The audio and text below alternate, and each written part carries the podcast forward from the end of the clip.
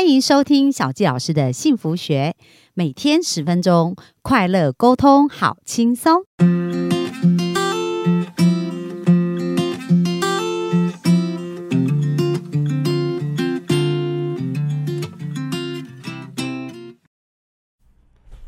欢迎收听小教师的幸福学，很开心又在空中跟大家见面。那本周跟大家分享的是爱情的业力法则，就是格西老师呢，针对很多全世界各地对他提出的一些爱情问题，然后通过种子来回答大家。那在这一本书当中，其实他提到很多对应这个状况，我们应该种下什么样的种子。那小教师今天也整理了三个，经常在咨询当中，一对一咨询当中。会发现的一个部分，然后来跟大家分享。那第一个呢，就是谈到这个案例啊，他说基于某种原原因，我先生有时候就是会进入一种忽视的模式。就是会忽视他，死都不回应我说的任何一句话，能让我们之间沟通流畅的业力种子是什么？所以他跟他先生的沟通，就是他先生就是进入忽视哦，然后打冷战，然后不回答这样子。那在这边呢，谈到忽视的模式呢，如果说我们经常啊会有那种呃忽视对方不愿意听我们话的话，那需要种下的叫做仔细聆听。花时间聆听的种子，因为当对方不愿意听，表示我们在身上呢没有那种聆听的种子，所以我们就需要去种聆听的种子在别人的身上，我们才会在我们想要的人身上去听到他对我们做这个部分。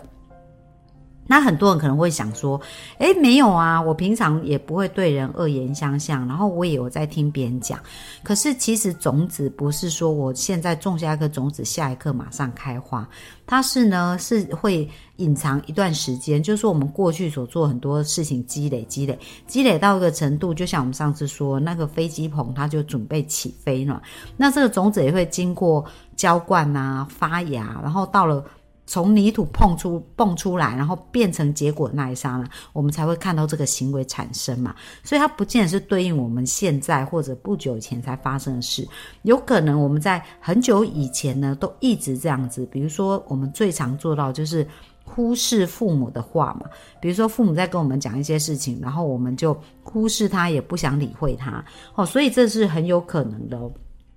在这边，他谈到说，所有的一切都来自于某个深处的种子哦，就是他只他以呃过去所种下的。所以，如果我们想要种出愿意聆听我们的，我们就要仔细听任何人，然后有关于任何的问题呢，并且是给对方一个你深思熟虑过的答案。所以，当你是这样子真诚的在对应这件事，而且经常开始练习这样，那这样的。你就会看到，你周围开始有人也会对你做同样的事情哦。那所以你的伴侣、你的另一半呢，他就不会像以前那样忽视你的话，而是愿意来聆听你。好，所以这是一个忽视模式。那另外呢，还有一个也是很像的一个问题，他讲到他就是被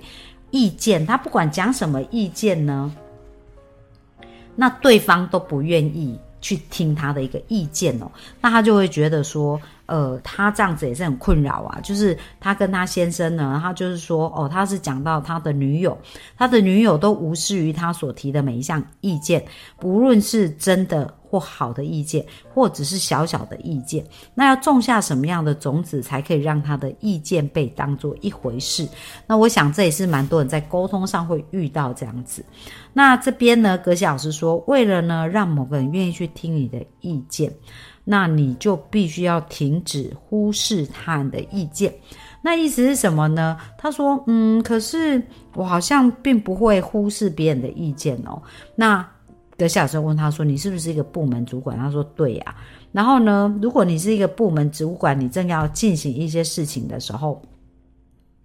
那你会不会忽视别人的意见？还是你会一一去询问你组员的意见，然后呢去？思考他们的意见里面有什么好的，还是你只是想要按照你的意见跟想法去做？那大家有没有发现，很多时候我们并没有觉得说，诶，我们没有忽视别人的意见。可事实上，在我们的工作啊，或者是在我们需要做决策的时候，有可能我们没有在管别人的意见哦，我们只是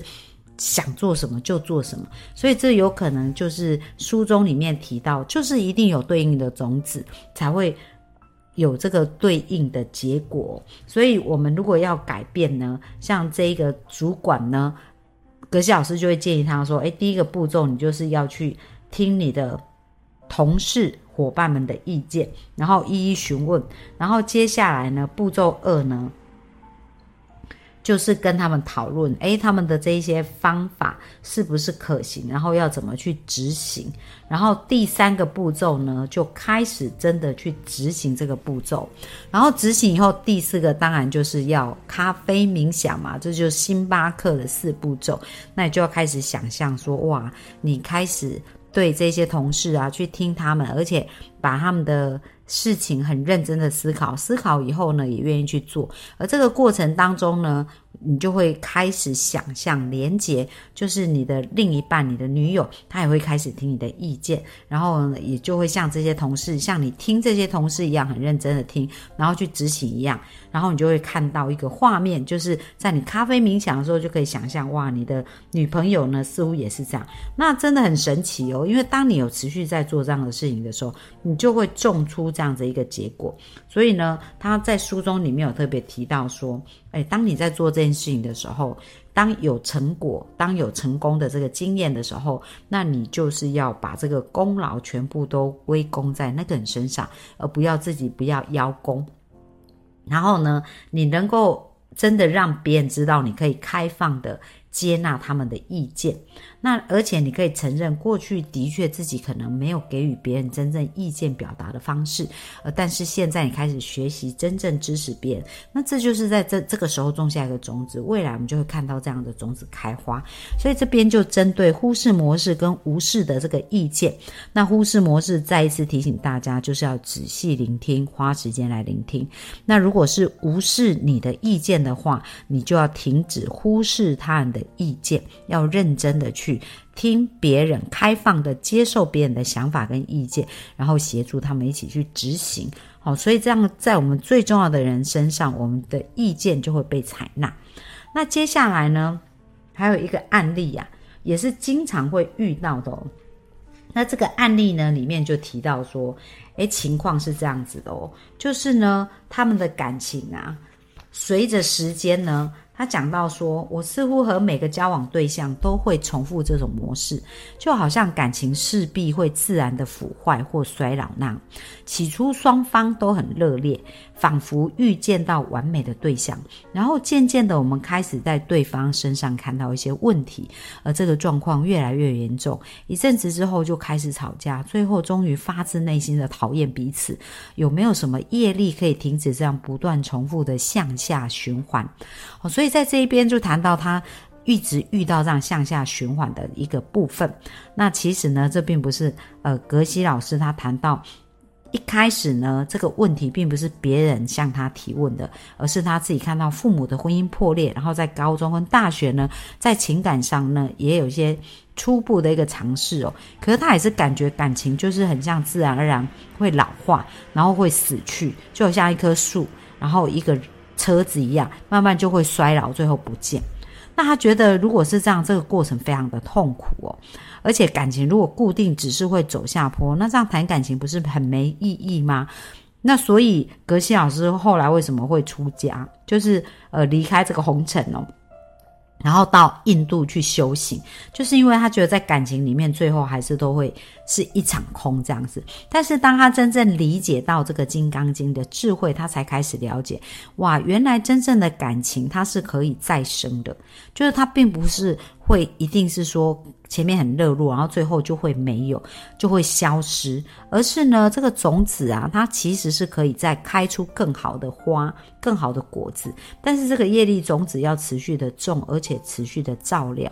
那也谈到生即是死，就是一颗种子种下去，就说其实人出生就必然有一天会走到死亡。但是呢，在这个过程当中，可以重新去滋养跟浇灌这个业力种子，所以他就举了在我们前面讲到一个案例，就是有一个小安，他那时候不是很想要找到另一半，他想要找到另一半，当时格西老师就跟他讲：“你去养老院，然后去养老院探望老太太，然后去仔细去陪伴她，因为透过这个陪伴，他就可以种出一个愿意陪伴他的一个另一半嘛。所以后来他真的就遇到他的另一半。然后呢，小安的婚礼上，格西老师就去参加啦。然后去参加的时候，哇，那那个格西老师就问小安说：‘哎，你觉得有用吗？探望？’泰勒太太，这个老太太有用吗？然后这个小安就说：“哇，太有用了，格西真的非常的感谢你。”然后呢，呃，这时候小安就说：“不过呢，我现在就真的很忙，所以呢，我就没有办法在这个婚姻的过程当中，像我现在准备这些事情，婚事啊各方面，我就没有办法再去呃准备这些事情，去探望这个老太太泰勒太太这样子。”然后呢，可能在结婚以后啊，而且我已经有了我的另一半呐，所以我应该也不需要再去探望这个泰勒太太。然后当他这样讲的时候啊，格西老师跟他讲说：“哇，你这是天大的错误诶，为什么呢？因为跟泰勒太太共度这个时光，就养老院这个时光，让他种下遇见他另一半的种子嘛。可是他跟约翰共度的每一刻，都会把这些种子消耗掉，就好像和泰勒太太共度的时光啊，很像这时候你在你的感情上面储值卡储满了，可是当你去跟你的另一半在约会啊，在他在陪伴你的时候，这个储值卡的种子就会开始消耗。所以，如果你的点数用完，就没有点数了。所以很重要，如果你任由事情这样发展下去啊，一个一个种子都消耗殆尽，有一天你可能就会发现，你的另一半就是约翰，他一早起来就忘记要亲你，然后可能约翰有一天就没有回家吃晚餐。然后有一天你就发现你们第一次吵架，有一天你们最后一次吵架，然后最后你们可能就分开。然后葛小师就问小安说：“你希望发生这种事吗？”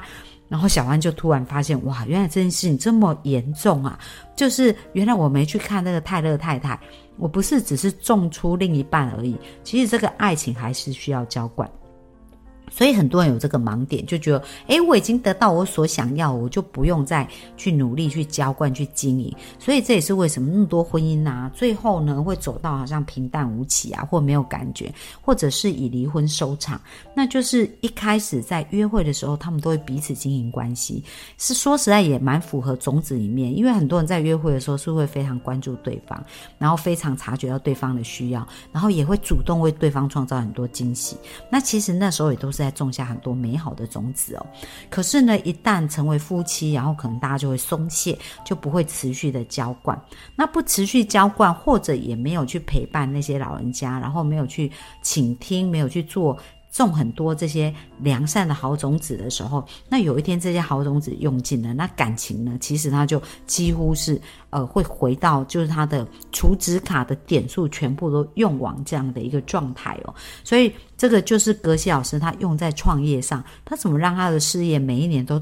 两倍的在翻身，而且连续十七年，就是所谓的业力在投资。就是说呢，他种了一个种子以后，不是这个种子开花，然后就等待这个果实而已。他需要再种下一颗新的种子，然后才会有新的果实可以开花。所以，当这个小安呢，他种下了这个种子，就是去养老院陪这个泰勒太太，他找到他的另一半约翰。可是。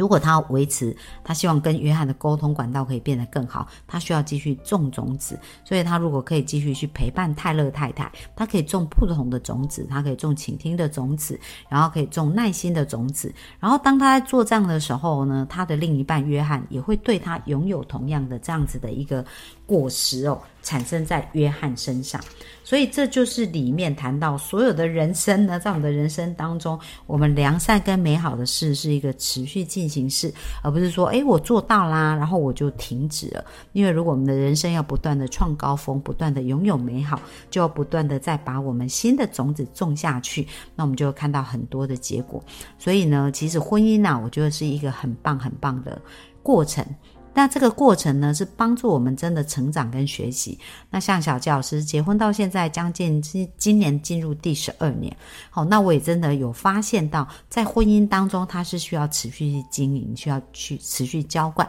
而且持续种下良善美好的种子。那只要我们有在这样做的时候，你就会发现这个感情它会一直是往上去循环。而不是向下的去循环。好，那希望今天的分享对大家有帮助哦。那我们就在线上跟大家说一声拜拜。